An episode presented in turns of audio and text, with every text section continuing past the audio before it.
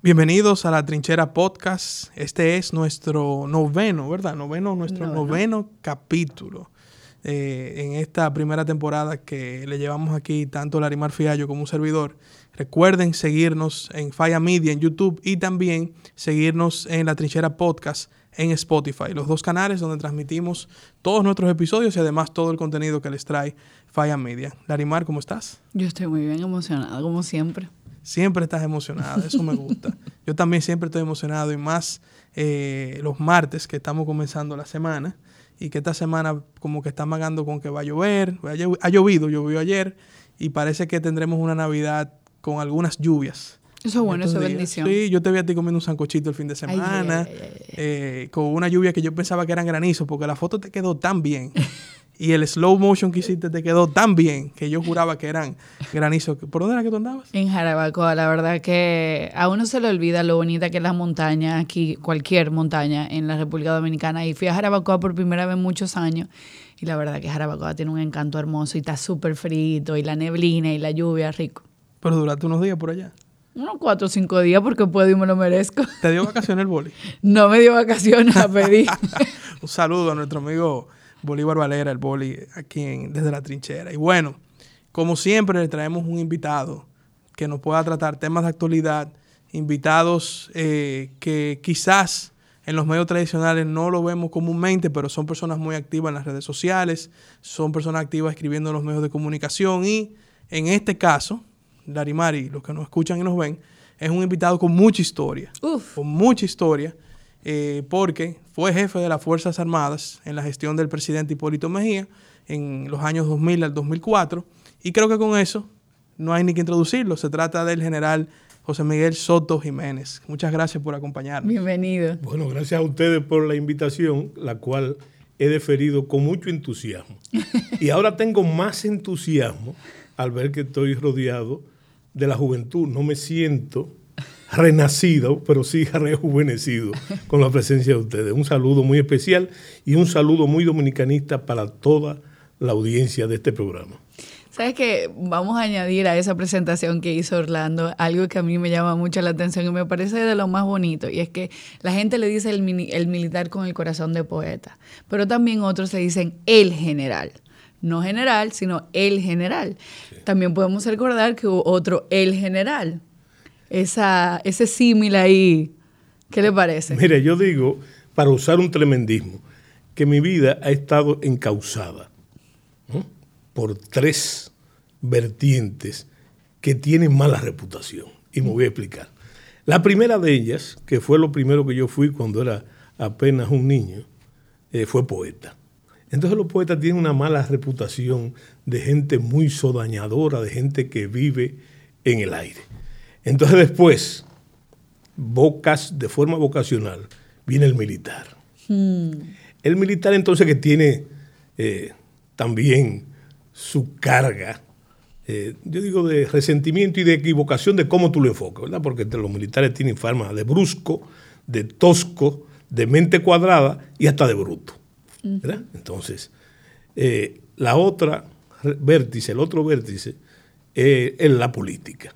Y entonces yo soy de los que piensa que en este país, al que le dicen político y no pelea, no va a pelear nunca. Eh, bueno, pero el gran reto es superar eh, esa distorsión y entonces llegar al concepto de que en realidad eh, el secreto está en lo integral, en la personalidad integral. Porque no es verdad que no hay poetas que no tengan los pies en la tierra y hay militares, no solamente con un profundo sentido de lo que ellos sirven, que es la patria, sino también militares eh, muy capaces, con una visión de nación y de la vida en general. Eh, y la política también, como decía Juan Pablo Duarte, que la política era la más noble de las actividades humanas, porque es la única capaz de servir a la gente, de estar al servicio de la gente. Entonces la fórmula integral de esas tres cosas con mala reputación es precisamente eso, el material humano, el hombre en su más extensa y compleja categoría. Vamos a llevar a la gente en un orden cronológico a ver cómo es la historia del general Soto Jiménez. A los 17 años entró en las fuerzas. Sí. O sea, primero fue militar antes de ser investigador histórico y poeta y todo lo demás. Cuéntenos eso. ¿Cómo entra usted? ¿Cuál fue el llamado? Y cómo en medio de eso, de la disciplina, del ser el macho macho, pues nace el poeta. Bueno, el, el problema es que yo fui poeta primero. Mm. Eh, yo fui poeta desde niño. Eh, tenía, nací con, como yo le llamo, con la herida de Hagen. con la herida de Hagen. Entonces, eh, por esos caminos, llegó también no solamente eh, el poeta, sino cu- cuando le di rienda suelta a mi vocación, que conté, en mi familia no hay militares, yo fui el primero, ¿verdad? Entonces, eh, tuve que poner a dormir el poeta, a dormir el poeta, pero ya también tenía, desde niño también, yo tenía una gran pasión por las glorias militares de la República, por la historia de la República. Y recuerdo una vez que mi abuelo, paseando por la zona colonial siendo yo un niño, me dijo que qué yo iba a hacer cuando yo fuera grande. Entonces yo le dije, yo voy a ser historiador. Y él me dijo, ah, bueno, te vas a morir de hambre. Entonces, y ese, ese es el, el concepto. Eh, realmente, en la determinación de ser militar de verdad, ¿no? lleno de exigencias y de una disciplina eh, que moldea los espíritus, ¿verdad? Entonces, en esa categoría, eh, el poeta dormido, me entregué a la pasión de la carrera militar, pero entonces le busqué una salida, como dice el dominicano, un bajadero. A mi, La vuelta. A, a mi actitud de escribir. Y entonces ahí llegó eh, la investigación histórica, la investigación profesional, eh, y ahí se desarrolló. Y, y- pero fíjate que había un, un punto inicial, que era el punto de la- de- del amor a la nación, a sus glorias y, su- y sus atributos. Y eso encajó perfectamente para, para darle cabida a esa vocación también eh, del escritor. Lo más importante es que en ambas cosas yo comencé tocado por el, vamos a llamarle por el dedo de la providencia, vamos a llamarle así, ¿verdad? Para los creyentes, porque entonces, eh, desde muy joven, eh, yo comencé a ganar premios literarios con la poesía. Y después entonces, ya bastante desarrollada mi carrera militar, entonces gané va- varios premios, entre ellos el Premio Nacional de la Feria del Libro, eh, con el tema de la investigación histórica. Entonces, se puede decir que coronada mi carrera como ministro o secretario de las Fuerzas Armadas, en el periodo que tú dijiste, del 2000 al 2004, con el presidente Hipólito Mejía, entonces eh, tuve éxito en las dos vertientes de mi vida, tanto en las letras como en la carrera militar, sin menoscabos de ninguna de las dos. Sí. Cuando, obviamente, su carrera militar, usted estaba en el ejército, ¿era correcto? El O sea, ejército. de militar del ejército. Usted- Dentro del ejército, excusa que te interrumpa, la infantería. Yo soy un hombre de infantería, un- siempre fui un oficial de infantería, y con la infant- infantería mi carrera se desarrolló por un extenso e intenso programa de capacitación en las fuerzas especiales. ¿verdad? Y entonces, eh, por ese camino. Para, para los que no conocen tanto, el, quizás la- la- las vicisitudes, el- las interioridades de la, de la milicia, Sí. ¿qué es ser de infantería? Infantería es el hombre de a pie. El- la, la- la guerra tiene cuatro armas básicas. Está la infantería, la artillería, la caballería y la ingeniería. ¿verdad? Los infantes son los que ven la guerra y hacen la guerra a pie, ¿verdad? lo que requiere de una gran condición física. Entonces, tenemos también la caballería. Antes era la caballería de sangre, como se llamaba, la caballería de a caballo, valga la redundancia, y ahora es la caballería mecanizada, los tanques, los carros de asalto. Entonces la ingeniería, eh, que no es lo que hacen casa y hace, sino que es lo que facilitan la, la viabilidad del esfuerzo bélico. Y la artillería, que son básicamente los cañones. Por eso usted dijo fuera del aire que usted era un hombre de la trinchera. Sí, claro. Usted era un hombre claro. de- A pie, de- en la trinchera de a pie. infantería. Déjame decirte que la trinchera llenó todo un espacio en la historia de la guerra. Eh, la Primera Guerra Mundial fue básicamente una guerra de trinchera. Y la guerra de la trinchera no solamente era dura, sino que muchos la catalogan, catalogan de miserable, ¿verdad? Eh, y además de una gran mortandad, eh, como fue la Primera Guerra Mundial. Sí. Usted entonces eh, llega, o sea, ustedes de los pocos eh, militares que han logrado llegar a lo máximo de, Claro, de un militar, que es ser jefe de, Claro. de la Fuerza Armada, hoy día secretario de ministro de Defensa, Defensa, sí. como, como se le llamó luego de la modificación de la ley. Usted, eh, nosotros notamos, y lo comentaban, por ejemplo, aquí en una de las entrevistas que hicimos con el actual vocero de la policía, Sí.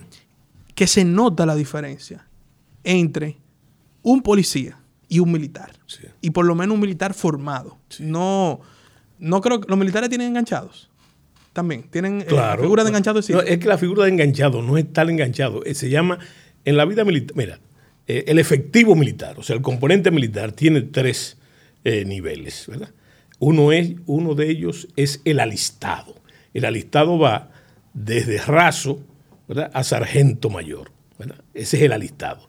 Entonces tenemos eh, los oficiales, con las diferentes categorías, están los oficiales subalternos, eh, superiores y los oficiales generales. Entonces, ¿qué dice la doctrina? Es como si fuera un pequeño versito. ¿verdad? Eh, la doctrina dice que los, la fuerza tiene que estar compuesta. Y eso es un, un- un gra- un grado de observación interesante. Eh, un 50% de la fuerza tiene que ser alistado. Un 50%. ¿verdad? Un 30% tiene que ser eh, clases. Clases son cabos y sargentos. ¿verdad? Y solo un 20% tiene que ser oficiales en las categorías que te dije. Y se está cumpliendo eso. Eso no se aplica. Eh, no, eso está, eso está bastante invertido y, un- y es un reto para el mando militar permanente. Eh, cuando tú oyes por ahí que se dice, los guardias dicen que la pirámide está invertida, ¿eh? Es que la cosa está. es que, es eso. sí, como diría el pueblo, eh, parece que hay más caciques que indios. Porque aquí se dice mucho. Aquí hay muchos generales, Sí. muchos coroneles. Sí, pero eh, yo creo que hay muchos generales y hay mucho de todo, porque eh, no, ha, no ha habido la, la suficiente movilidad en los... En los el paso de rango. No, no en el paso del rango, sino en los retiros, que es una parte espinosa. Porque se supone que tiene que ser relevado. No, la tiene que- pregunta, tiene ese que ser- 20% no, debería Lo ser que pasa es que según la ley orgánica hay un tiempo hábil de servicio Ok. eh, que tiene, y eso corresponde eh, a cada grado, ¿verdad? Pero la carrera eh, tiene que ser de 35 años. Y a los Oh. 35 años tú tienes que ser retirado. Hay razones múltiples por las que no te retiran y tenemos oficiales en cada grado que han ido más allá. ¿verdad? Yo no sé exactamente cuál es el... Hubo una reforma en la ley orgánica cuando eh, yo era secretario, era un 35%, no sé si está en 40 ahora. Pero como quiera, eso es lo que produce la inhabilidad, porque no solamente son los ascensos, los ascensos tienen que estar compartidos con los debidos retiros. Y esos retiros tienen que ser de acuerdo a la ley, no político ni por... Y los ascensos también son. Los ascensos no también están determinados, pero los ascensos tienen otras reglas dentro de la ley orgánica. Lo primero es eh, que hay tiempo de antigüedad para cada grado, para cada rango, ¿verdad? Que es obligatorio, no se puede. Eh, no, saltar. no, no, no, que no es obligatorio. Se, se puede saltar debido a méritos Ajá. en el servicio o alguna razón extraordinaria. Básicamente aquí un decreto. Sí, pero, pero hay que observar también, y eso es un problema que hay que quizás rebasar, que hay un artículo de la Constitución que dice que el presidente de la República es el responsable de todo lo concerniente a las Fuerzas Armadas, de todo. Entonces, cuando, por ejemplo, se dice mucho, ah, no, por, de una manera descabellada que yo nunca he entendido, dice, no, porque el general Soto duró cuatro años como secretario y violó la ley orgánica. Bueno, pero no la violé yo, porque yo ni me nombré secretario, ni me dejé cuatro años, ¿verdad? Pero tampoco el culpable es el presidente, porque la constitución le da facultad a los presidentes, a pesar de lo que diga la ley orgánica, para determinar todo lo concerniente a las Fuerzas Armadas. ¿Y no es eso contraproducente en el caso de, un, de una destitución ah, forzosa de un presidente? O sea, que un presidente pueda destituir. No, que las Fuerzas Armadas se, se unan para destituir. No, no, no, no, no, porque en la Constitución también está consagrado la subordinación de las Fuerzas Armadas al poder civil legalmente constituido. Y es más, qué bueno que hagas esa pregunta, ¿verdad? Porque la gente a veces juzga, y en todo derecho, ¿verdad? Pero especula de que hay cosas que los militares deben hacer, no solamente eso, ¿verdad? Pero no, no toman en cuenta que el presidente de la República, los militares en ningún caso tienen, tienen facultad de deliberar. Eso es lo primero. Y los militares nunca en democracia, nunca trazan la política, son un instrumento de ella. Entonces, eh, en resumen, como dice la gente, el, como dice el pueblo, todo lo bueno que se haga en la Fuerza Armada es el presidente.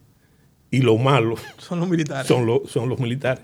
Pero los militares no determinan la política en ningún caso. Ahora, en una dictadura sí, pero en la democracia no. Los, los militares no trazan la política. Básicamente, la consigna es, se amarra el burro donde dice Donde el ¿no? Sí, es una forma, mira, es una forma muy particular de decirlo, pero a mí me encanta. Yo, yo he escrito mucho sobre eso, sobre los refranes. Eh, pero usted, cuando usted fue secretario de la Fuerza Armada, em, en ese momento creo que la ley no prohibía que fueran cuatro años. Sí, no, la, ley, determinaba, pero la ley no está por encima de la constitución de la República. Y del lado de la constitución de la República, yo, yo como oficial subalterno, eh, en los gobiernos de turno, yo decía, pero ven acá, y fulano de tal, el presidente X está violando la ley hasta que me enteré de que la constitución dice todo lo contrario. Y la constitución está por encima de la ley. Y la constitución dice que el presidente de la República es responsable de determinar todo lo concerniente a la Fuerza Armada. Todo. Yo no sabía eso. Sí. Es un, dato, interesante. Y usted, cuando al llegar a ser secretario de la Fuerza Armada, que obviamente un cargo extremadamente importante en, cualquier país del mundo. Sí. Porque usted es obviamente el, la principal cabeza o la cabeza de los cuerpos castrenses. En, su caso, mucha gente, no digo en su caso, pero digo analizando su caso, que usted llegó hacia, hacia esa posición, pasando por múltiples posiciones anteriores, mucha gente se pregunta, hay que guayar mucho la yuca para hay, hay, que, la Fuerza Hay que guayar mucho la yuca. Hay un componente político. No, no, no. no. Oye, hay, las dos cosas. Hay las dos cosas. Y tú, tú usaste una palabra militar, ¿verdad? Hay que guayar mucho la yuca, ¿verdad? Eh, porque es una larga escalera.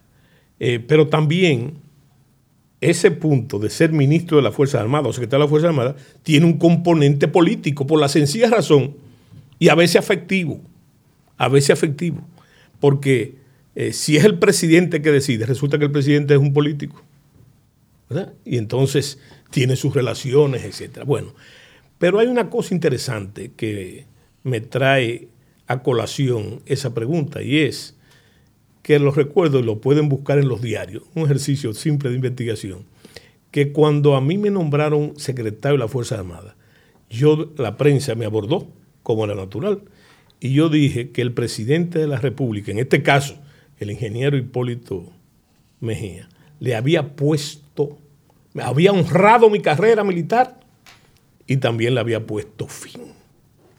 Porque yo no iba a hacer más nada que no fuera. Mi última posición era ministro de la Fuerza Armada y afortunadamente así fue. Y es lo debido.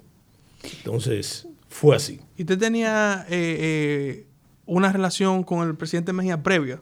Sí, había una relación, pueblo, y tiene que ver con la patria chica, tiene que ver eh, con el Cibao, con Santiago, y también con relaciones amistosas muy anteriores. Eh, estamos, hablando, su, mi abuelo era muy amigo de, su papá, y después hubo una relación amistosa muchos años antes de ser eh, ministro de la Fuerza Armada y de él ser presidente. Yo creo que la amistad del presidente Mejía eh, y un reencuentro familiar se produjo eh, por allá por los años de 1990. Sí, ahí nació eso. El, en, aparte de poeta, investigador histórico, militar, también usted es escritor publicado. Sí. Y ahora con uno de, de, los temas de sus libros lo voy a traer al presente y al pasado no tan pasado. Sí. Uno de sus libros se llama, ¿verdad? Defensa, democracia, seguridad, defensa y democracia. Sí. Tres mesas que han quedado cojas en los últimos 20 años. Sí. Sí, sí, bueno, pero déjame, ese libro tiene su historia. Uh -huh. Ese libro casi me cuesta la carrera. Ah. Yo era agregado militar, eh, naval y aéreo en Washington, D.C., y representante ante la Junta Interamericana. Y entonces yo eh, escribí ese libro y lo publiqué. Por cierto, se presentó en la Organización de Estados Americanos. Uh -huh. Y resulta que yo le di a un amigo el material para ser posteriormente publicado.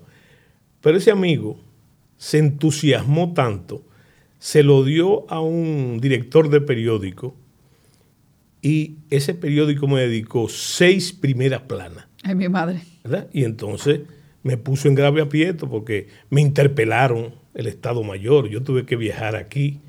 ¿eh? Y como dice el campesino, me, sal, me salvé en tablita. Y, y, ese libro tiene la particularidad de que recoge los principales temas que ahora son de actualidad, como tú dices, ¿verdad? Y que entonces me sirvió también a mí de guía, más o menos una tesis profesional, me sirvió de guía para manejarme como secretario de la Fuerza Armada. Medio profético. ¿Eh? Mira, eh, si tomas en cuenta que hace 23 años de ese libro, si tú coges por el ejemplo que debí traerlo, ese libro, si tú lo tomas, eh, su último capítulo está dedicado, por ejemplo, al tema haitiano y al tema fronterizo. Mm. Y si tú lo miras, ¿eh? tú tienes que colegir o eso, que es profético, y que no es profético, es fruto del análisis uh -huh. que yo aprendí en las escuelas, del análisis estratégico, uh -huh. de lo que estaba pasando y lo, de lo que estaba ya pasando y de lo que iba a pasar eh, 20, y pico, 20 y pico de años después.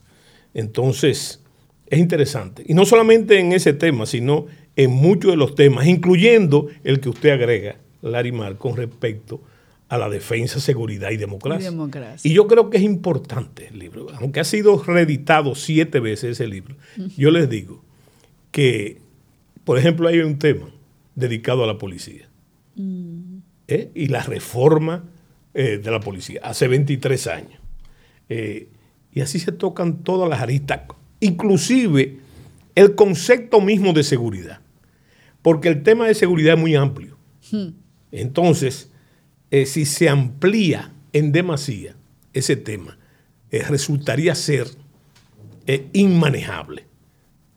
Hay que eh, disgregarlo en sus vértices principales. Por ejemplo, lo que es la seguridad ciudadana, Claro. la seguridad alimentaria, la seguridad ecológica, etcétera, etcétera. Y así está explicado y desmenuzado en el libro. Bueno, Orlando nos lo puso de globito.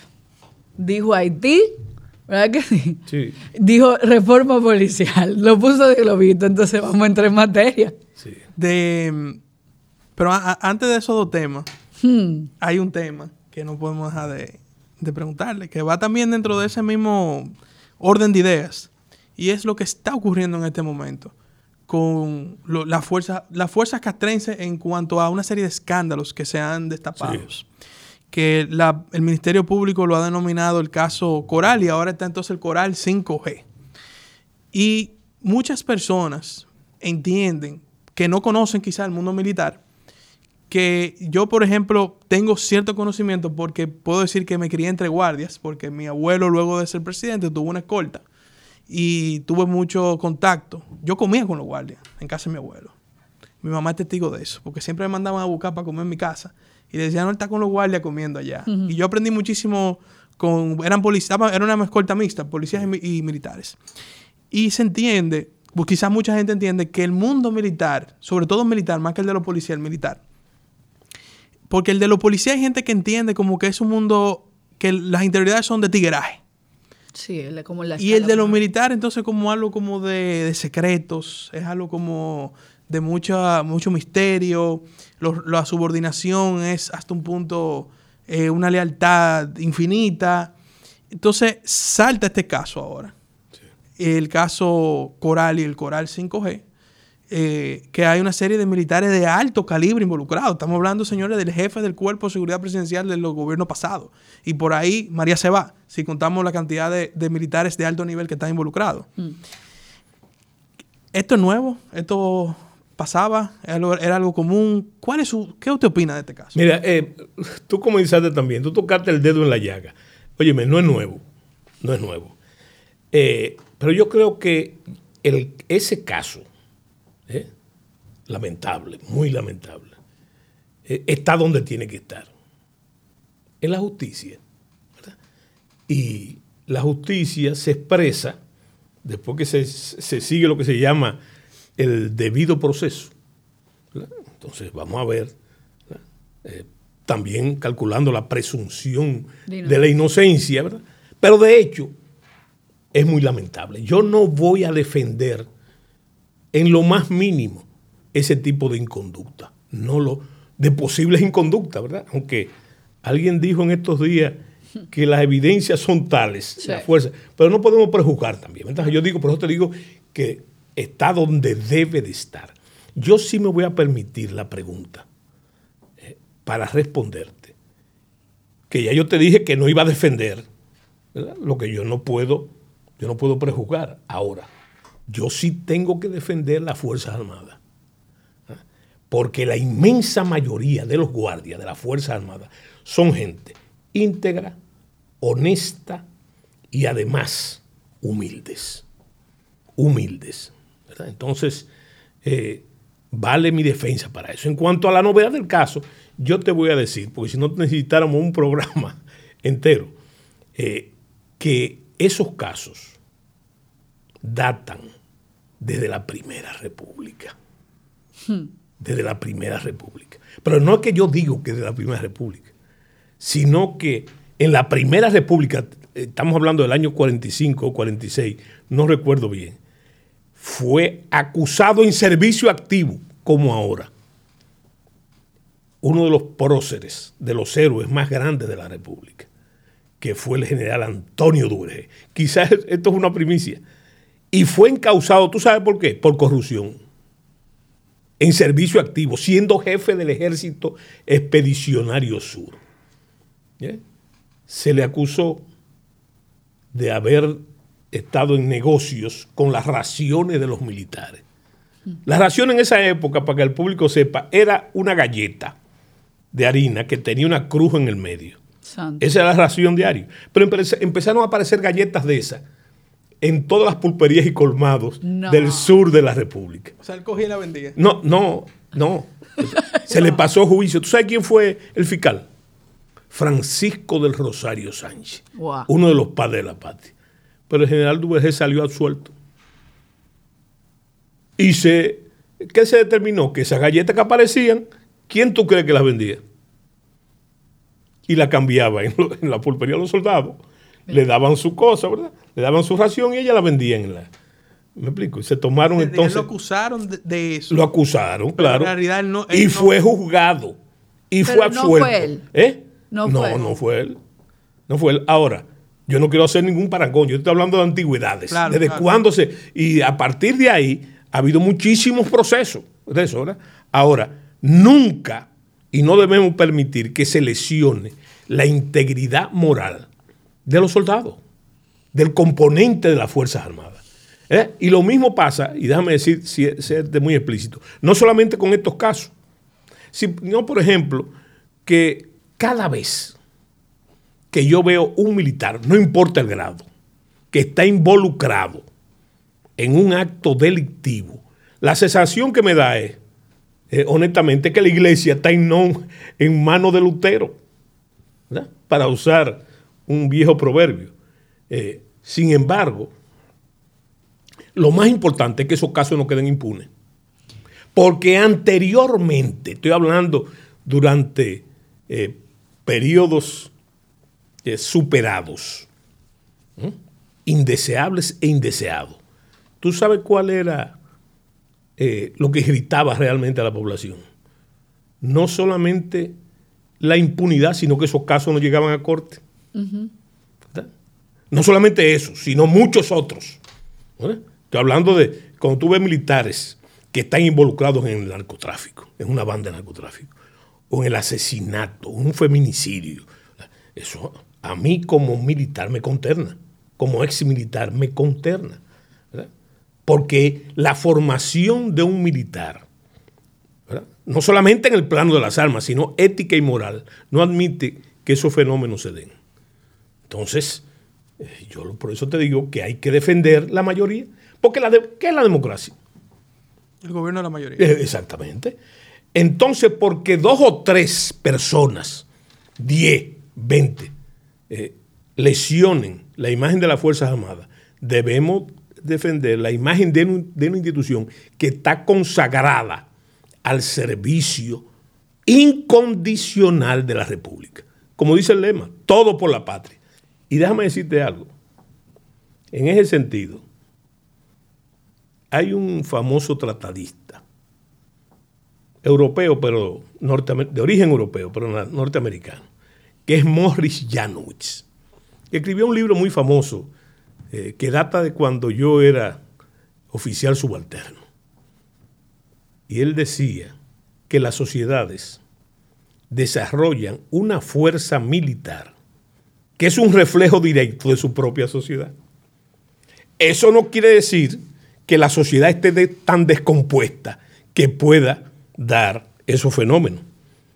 Pero no escapa a lo que está pasando, porque eso no es exclusivo de los militares. O sea, es escandaloso por ser la Fuerza Armada, ¿verdad? ¿Eh? Eh, no, solamente, no solamente escandaloso, sino execrable. Execrable. Pero ¿dónde está el detalle? Que reflexionemos que aunque eso es imperdonable, y debe ser sancionado de ser culpables de una manera drástica, el mayor peso de la ley, eso no es exclusivo de los militares en nuestra sociedad. ¿Cuántos comunicadores no están involucrados en la suciedad del narcotráfico o empresarios, abogados? Yo recuerdo un médico que secuestró un banco. ¿eh? el pasado. el caso de. Eh, eh, ¿Cómo es que se llama no ese me acuerdo ahora, pero. Ese caso que se documentó y creo que fue Uchilora que terminó sacando. Claro, claro, pero eh, lo que yo te digo es. Progreso, pero yo lo que te digo es que hay todo un espectro social de gente que si ponemos a. Imagínate que satanicemos a todos los empresarios por lo que están inculpados en esos casos y en otros casos. Claro. Entonces. naturalmente, vuelvo y te repito, nos llena de estupor porque se supone que un militar, que un militar no puede caer en eso. Eso llama, llama la atención. Y yo como por ejemplo en mi caso, que soy político, no estoy de acuerdo con la generalización. La gente, todos los políticos son corruptos, son iguales, son lo mismo, es lo mismo. Estoy totalmente de acuerdo con su planteamiento. Ahora hay un tema que ha sido, como usted lo dice, desde el principio de la, la Primera República. Sí. Y quizás todos los seres humanos estamos expuestos a tentaciones o a situaciones de, donde uno puede caer en faltas. Pero en el caso de los militares, diariamente, un militar, eh, un alistado, desde un alistado hasta un oficial, está expuesto a situaciones de soborno, de chantaje, de cuélame eso por ahí, yo te doy tanto. ¿Cómo nosotros podemos mejorar la, la, la calidad de vida de los militares. Porque es verdad que los salarios son paupérrimos. O sea, el otro día estaba viendo un coronel ganaba como 35 mil pesos, era algo así, si mal no recuerdo. Obviamente hay militares que por, por si trabaja en una institución pública tiene otro salario o si es parte de algún cuerpo especial, pero en sentido, la mayoría, como usted dice, tiene condiciones de vida muy que no están al nivel de tú decir, oye, ese que hombre hay que pagarle bien para que entonces no caiga en una... Pero mira, no solamente es eso no solamente eso, porque eso nos abre las expectativas de una espiral inflacionaria. Si nosotros todo lo arreglamos con mejorar el sueldo, mejorar el sueldo, hay que mejorar también las exigencias. Y entonces las exigencias que se le hacen al militar, ok, se le sube el sueldo, pero también... No lo hay van a cumplir. hay que- bueno, y además, tú sabes en lo que reside, cómo se entiende en términos modernos eh, la eficiencia. La eficiencia es alcanzar la excelencia al menor costo posible. Ya tú sabes. Entonces, ¿qué es lo que te estoy diciendo? Que hay que exigirle la excelencia en el servicio que prestan. Porque no es un regalo, ni es una dádiva política cuando tú subes el sueldo. ¿Mm?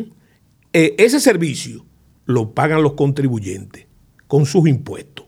Entonces tienen que reclamar la calidad eh, de su servicio. Teniendo en cuenta que desgraciadamente los militares no tienen voz, ojo, no pueden deliberar. Entonces, es una función fundamentalmente de los políticos. Entonces, ¿quién es que tiene que ver con eso? No somos nosotros, son los mandos, los mandos. ¿Eh? Eso es una política de mando para tratar de aumentar la eficiencia y de corregir los males que existen. Los males existen, no todo es perfecto ni color de rosa. Eh, eso lo ha- ese es el ejercicio del mando, ese es el objetivo del ejercicio del mando, en realidad. Y una pregunta, por ejemplo, eh, evi- queda evidenciado que lo que necesitamos es más militares preparados que mejores pagados, sino más preparados.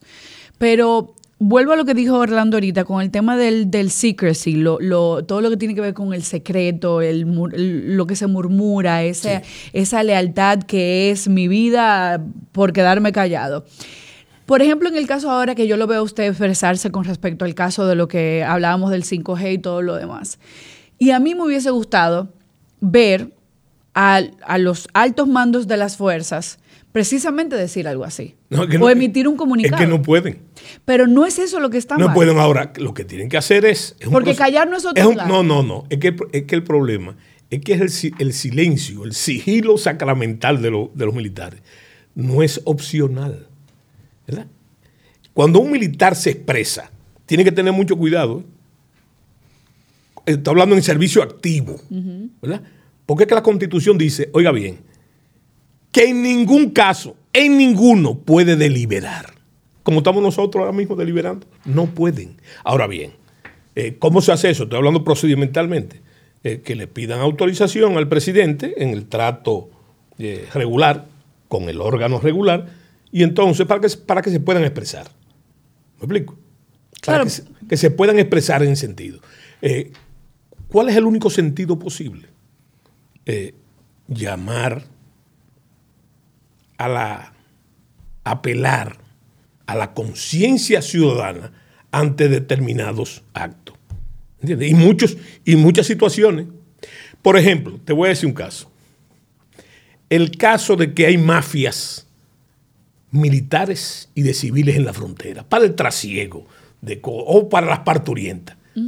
¿Eh? ¿Qué, qué es lo, qué es lo, qué es lo cierto? Que sí que hay. Claro. En todas las fronteras del mundo existen los mismos males. Correcto. Eso no es un argumento de comprensión ni de justificación. No, eso eso, es. existe. Pero ¿qué pasa? Si hay que aclarar, lo que ustedes dicen, hay que aclarar cosas. Vamos a suponer, te voy a poner un caso que está de moda. El caso de las parturientas. Se ha hablado de que hay mafias, he oído muchos comunicadores decir que hay mafias cívico-militares o militares que traen la parturienta y que eso es lo que tiene totalmente eh, congestionado el sistema de salud. Eso matemáticamente es imposible. ¿Tú sabes por qué? ¿Por qué? Porque aquí debe haber, mal contado, ¿verdad? Mal contado. El presidente ordenó que se contaran ahora. Se van a contar, no solamente porque el censo nacional es en el próximo año, sino ahora. Ahora. Resulta que aquí debe haber dos millones de haitianos ilegales, sin contar los legales. Entonces yo le pregunto a usted, ¿eh? esos dos millones no paren no tienen enfermedades. ¿eh? Entonces, ¿qué porcentaje de las que traen esa mafia que hay que terminar y socavar ¿eh? ese tráfico? ¿Qué porcentaje es eso de lo que tiene eh, el presupuesto de salud dominicano eh, consumido en un 30%? ¿Qué porcentaje es ese? Debe ser uno y medio, dos. por- Si es dos, es un escándalo. Pero hay que tomar en cuenta que son los que están aquí, los que se enferman, las que paren, las que tienen eh, VIH. Esos son eh, las enfermedades tropicales. Entonces, de ahí es, un concepto simple, maltusiano, porque la población no crece solamente aritméticamente, sino geométricamente. Entonces, esas son cosas que hay que aclarar. Ahora, hay que aclararla con eh, la autorización del presidente o por las vías de comunicación del presidente, no institucionales, porque es que, vuelvo y te repito, si no existe esa autorización, los militares no pueden expresarse. Eso me parece, no me parece bien. Yo, yo veía, bueno, eh, yo veía a un ex jefe de las Fuerzas Armadas reciente que hablaba casi todos los días en la prensa. Sí. Yo decía, Dios mío, pero este hombre como un político vestido de militar, porque entonces hablaba como con de tema político. Siempre, ¿qué es esto, Dios mío? Pero yo le quería comentar algo a propósito de este tema, a ver su opinión, y coincidió que en medio del caso Coral, entonces estamos estudiando en la Cámara de Diputados y el Senado la, propuesta de Código Penal. Sí. Y se, hay una propuesta, dentro de las distintas propuestas, de que los militares sean juzgados, si mi memoria no me falla, creo que la propuesta era en, en cortes civiles cuando sean temas civiles y penales. Sí. Creo que era así la propuesta. Perdón, en temas penales. Los temas penales de los militares se han jugado en tribunales eh, civiles. Eh, y que siempre se ha jugado eso en tribunales militares. ¿Usted está de acuerdo con que eso eh, vaya a tribunales civiles o que se mantengan en los tribunales militares? Ponlo, ponlo al revés. Como era antes, lo que yo conocí. No solamente como ministro, sino anteriormente.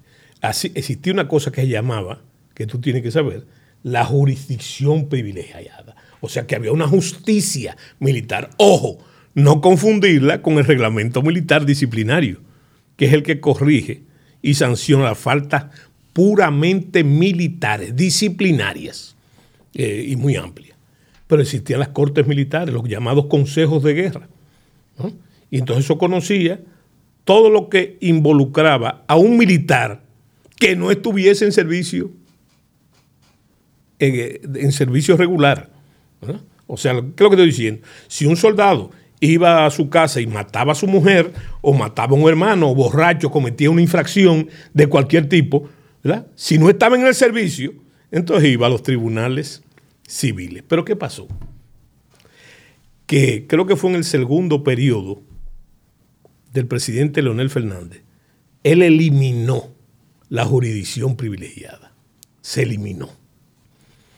Pero no se crearon las estructuras correspondientes para hacer lo que tú dices. ¿Qué fue lo que se debió hacer? Se debió hacer que al eliminar la jurisdicción privilegiada, hay delitos que no tienen que ver nada con los, civiles, que son puramente militares. Como dicen los abogados, su especificidad, su especificidad, entonces no tiene que ver nada civil. ¿Cuáles son esos delitos? No son muchos. La deserción, los civiles no desertan. La rebelión, la insubordinación, la traición a la patria, ¿verdad? Que estaba, son, y se pueden buscar en lo que se llama el Código de Justicia Militar, lo que fue el Código. Me atrevo a decir que no llegan a 10. Entonces, eso debe seguir conociéndose en los tribunales militares en los consejos de guerra. No debió ser totalmente eliminado. Ahora, y déjame decirte una cosa interesante, ¿eh? para tu trabajo de legislador. Tú sabes lo que me dice mi experiencia, pero no de ministro solamente. Durante mi carrera, que cuando un militar cometía una infracción, una inconducta, entonces apelaban a que lo conociera la justicia civil y no la militar. ¿Tú sabes por qué? Porque la jurisdicción militar era más rigurosa. Y a veces, de acuerdo al Código de Justicia Militar, había infracciones que en la vida civil no eran tan graves, pero te cantaban 20 años en un consejo de guerra. ¿Me explico? Entonces, eso era común, que mis abogados fueran donde, mire, eh, páseme para la justicia civil. Para que tú veas cuál es el problema. Ahora, eh, ¿cuál es la diferencia? La diferencia ahora es que había anteriormente, lo que yo conocí, se estaba sancionando dos y tres veces por el mismo delito. ¿Me explico? Y yo creo que en este caso, en este caso, ¿cómo que ustedes le llaman? 5G. Coral y Coral 5 No, así le llamó la, la Procuraduría. el MP. Está bien. Entonces, eh, ¿qué era lo que pasaba? Que inmediatamente un militar era involucrado en eso. ¿Eh? ¿Sabe lo que dice el dominicano? Cuando el río suena es porque agua hay. ¿Tú sabes lo que hacía la Fuerza Armada? Se adelantaban, lo pensionaban o lo pasaban a la justicia civil, suspendido de funciones. Bajo el entendido de cuando, de que si van así en servicio activo, ¿verdad? No hay forma de, en la mente popular, de usted decir que no es la guardia que está sentada ahí en el banquillo de los acusados. Mientras que usted está retirado ya y usted es culpable de lo que cometió, entonces, ahora, también la ley orgánica especifica, porque hay un problema. Según nuestros reglamentos, los reglamentos militares, si a usted le meten un día de pena correccional en un proceso así, usted está automáticamente fuera de las Fuerzas Armadas. Si le meten un día, un día de pena correccional. Eh, ¿Qué es lo que sucede en este caso? Que la ley también contempla que si usted es descargado, usted lleve ese caso al Estado Mayor General y puede ser reintegrado, compensado. ¿Eh? Inclusive, en algunos casos de retiros y separaciones inconvenientes, están yendo al Tribunal Constitucional. ¿Me explico lo que, lo que estoy diciendo? Entonces, yo pienso que lo que se hacía antes era eso, que usted lo mandaban para la justicia civil, donde tiene que estar, por esas inconductas. Pero estaba o suspendido de funciones o separado de la Fuerza Armada. Que no ha pasado. Sí. Yo, para terminar de mi parte el capítulo militar, tengo que hacerle una última pregunta en ese sentido.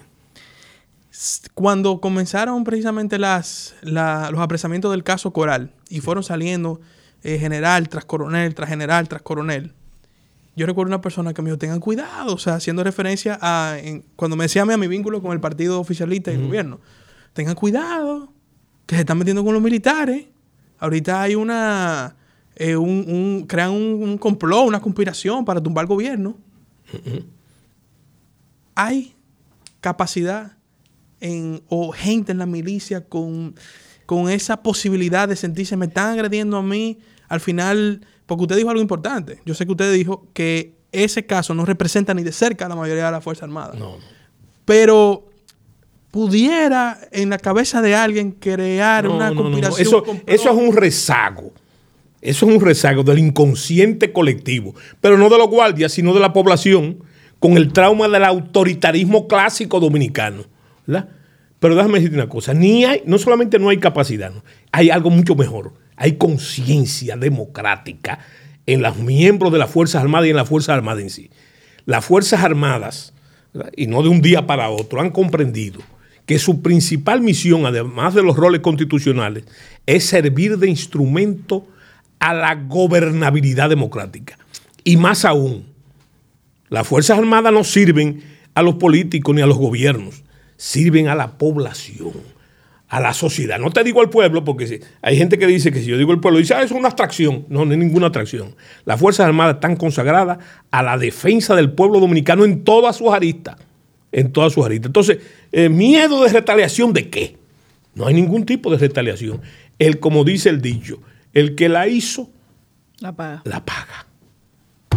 Qué lástima que en estos casos sea militar. Qué lástima.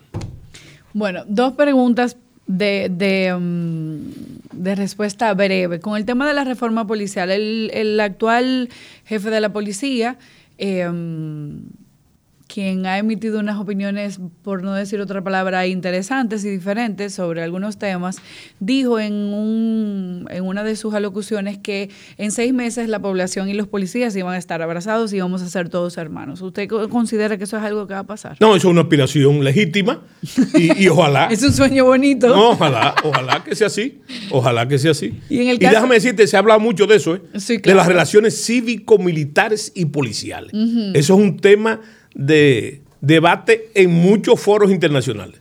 Seguimos.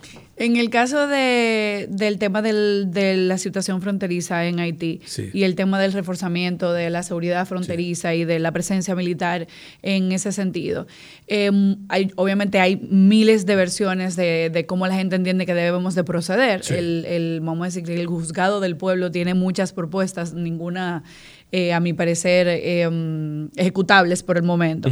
Pero hay una de ellas que dice que las fuerzas militares deben no solamente fortalecerse en la frontera, sino que tener la capacidad de penetrar el territorio haitiano en el caso de que em, así sea, sea, necesario. ¿Cuál es su opinión sobre eso? No, yo, no, yo, pienso y apoyo todas las medidas que ha tomado hasta ahora en ese sentido el gobierno y el presidente de la República.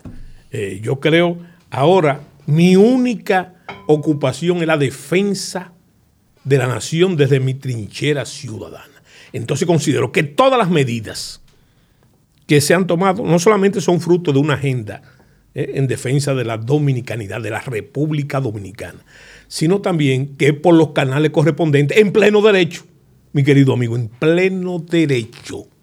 ¿eh? ¿En qué sentido me digo en pleno derecho? Porque todo lo que está haciendo es de acuerdo a la ley. Y es más, yo he pedido que se endurezcan esas medidas, pero también en torno a la ley. A la ley. ¿eh? No estamos invocando ni evocando otras medidas, sino las que demanda la ley. Y hay que endurecerla en ese sentido. antes de pasar a las preguntas fallas, hay una pregunta que. ¿Hay más? ¿Preguntas fallas? No, no, hay, ah, todavía no han ah, pasado. Ah. no, no, esta es una pregunta que nos envía una persona que sabía que usted iba a estar hoy y dice: ¿Qué valor o qué puede ofrecer estudiar la figura de Trujillo, como usted conocedor tanto, con relación al contexto social que vive la República Dominicana, donde las ideologías son tan fuertes. No simplemente un referente histórico, porque oh, un referente de otra cosa no puede hacer, por muchísimas razones. Eh, podemos hablar de Trujillo y su tiempo, ¿verdad? Y dentro de lo que fue un régimen de fuerza, ¿verdad? Eh, violador de los derechos humanos. Entonces, mira, comenzando por son dos países diferentes. La imagen de Trujillo no invoca ningún tipo de referente más allá del, del mismo, ¿eh? porque la historia, señores, la historia no se puede corregir. Es una necedad mm. tratar de corregir la historia. los fenómenos históricos son como los ciclones, los terremotos que pasaron. Dejan su secuela de víctimas y de daños, ¿verdad? pero no podemos corregirlo. Lo que hay que es reparar los daños. Y la forma de reparar los daños de ese, de ese referente es simplemente la democracia. Y recuerden que la democracia solamente se cura con más democracia. Ok, bueno, ahora sí. Me da un poco de risa que usted haya pensado que ya pasaban las preguntas fallas, no, ahora es que viene. Sí, vamos. Entonces les recuerdo las reglas de las preguntas fallas, es que puede contestar sí, no o paso. Sí. Obviamente no esperamos un paso de usted, ¿verdad que no? Bueno, empezamos. Como militar, y hablando de todo lo que hablamos de, ese voto de lealtad y de cómo no, no pueden. Como militar, ¿es mejor caer preso que chivatear a un miembro de alto rango? Caer preso. O sea que sí. Sí. ¿Caerán muchos militares más en los próximos meses en las operaciones del Ministerio Público? Sí. A las fuerzas del orden, lo que le falta es más educación. No. La milicia a la que Soto Jiménez se unió a los 17 años existe. Afortunadamente existe. Sí. sí. A la República Dominicana le hace falta alguien con el carácter Corrección, pero no existe igual, ¿eh? Ah, no, por eso, entonces no. No, no, no, no es la misma. No, es la misma. No, es la misma. Hay derecho a corrección, ¿eh? Ah, claro que sí, claro que sí.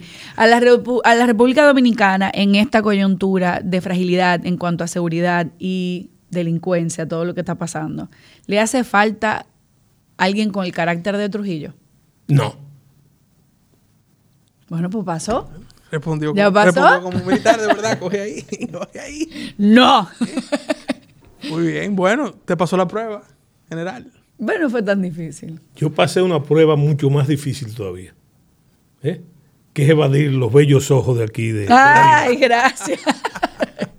gracias. Bueno, en general, le, queremos agradecer por esta oportunidad de haber conversado con ustedes de estos temas tan profundos y tan interesantes y sobre todo su visión, eh, que usted fue parte eh, activa, permanente y llegó al más alto nivel y sé que mantiene su- su- sus relaciones con la Fuerza Catrense y obviamente ahora en su, esta etapa de su vida que usted está como escritor, como investigador, tiene también un partido político, que usted pudiera a nuestro público, que un público como decía Larimar, fuera del aire, un público joven, un público cautivo, un público activo eh, socialmente y políticamente hablando, sobre estos temas que muchos no conocen a profundidad y que nuestro deber es que entiendan cómo funcionan las Fuerzas Armadas, por qué debemos preservarlo, como usted ve. Usted, para mí este es el mensaje principal del día de hoy. Hay que preservar las Fuerzas Armadas de la República Dominicana, cuidar eh, ese patrimonio de la sociedad, de nuestra conquista democrática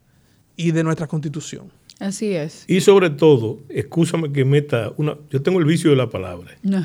Eh, sobre todo que meta una cuchareta. Eso que tú has dicho me lleva a mí a que tenemos que articular una reflexión basada en el servicio que las Fuerzas Armadas rinden a la nación. Eso no le da impunidad a las Fuerzas Armadas, no le da impunidad, ¿verdad?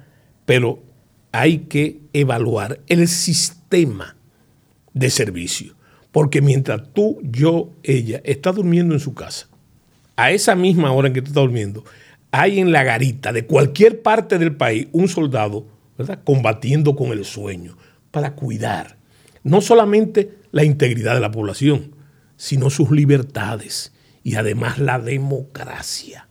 ¿verdad? Entonces, eh, hay que darle un voto de confianza a las Fuerzas Armadas y a sus mandos, y a sus mandos, los mandos de ahora Sí. ¿eh? que son los que, tienen que administrar ese proceso. Yo siempre digo que a las Fuerzas Armadas, ni con el pétalo de una rosa. ¿Tú sabes por qué? Porque es mi referente de vida. Mi referente de vida. Yo, para despedirme, me sumo a ese pensar y yo soy de las que creo que, que, mm, que sí hay que tener, eh, hay que dar el voto de confianza, que sí tenemos que mantenernos positivos. Yo sí creo que la policía puede cambiar. Yo sí creo que podemos volver a un momento en el que volvamos a creer en nuestras fuerzas como, como aquel chapulín colorado, que nos, nos sacaba de, de apuros y que, que la gente vuelva a decir, no, no, o sea, nuestros militares nos defienden, nuestros policías están aquí para, para salvaguardar nuestra integridad física y, y todo lo que tenga que ver con nuestra seguridad. Yo sí creo en eso, me niego a ser de los jóvenes que llevan en la boca el discurso de que esto es así y no va a cambiar. Yo no creo en eso. Y precisamente para nosotros es importante traer protagonistas como usted que nos pongan en contexto his- histórico de una república que no estaba tan dañada como la de ahora. Sí, además que hay una cosa. Eh, ¿Qué es un militar? Es un ciudadano en uniforme. Eh, entran, como yo desde muy temprano, a las Fuerzas Armadas ¿eh? para integrarlas. Y cuando salen, vuelven al seno de la población. Ese artilugio de las relaciones cívico-militares, de la diferencia, es creado por el autoritarismo, por la dictadura. Eh, somos la misma cosa somos la misma cosa. Como diría el poeta Manuel del Cabral, Cunito Cabral, en su poema El compadre Mon, dice, porque cuando me das la mano, siento latir en ella tu corazón uniformado. Y ahí está la prueba de que se puede ser militar, poeta, investigador histórico y todo lo demás. Y yo, que también crecí entre poetas, historiadores, antropólogos, puedo decir que yo creo que son la mejor clase de seres humanos. Muchísimas gracias por haber estado aquí. Este fue el noveno episodio de La Trinchera. Decir que nos trajo de regalo también. Claro, nos vamos Tres de con sus- toda una biblioteca. obras, una dominiqueando. Dominicaneando. nom- dominicaneando, perdón, los tres nombres del después de siempre.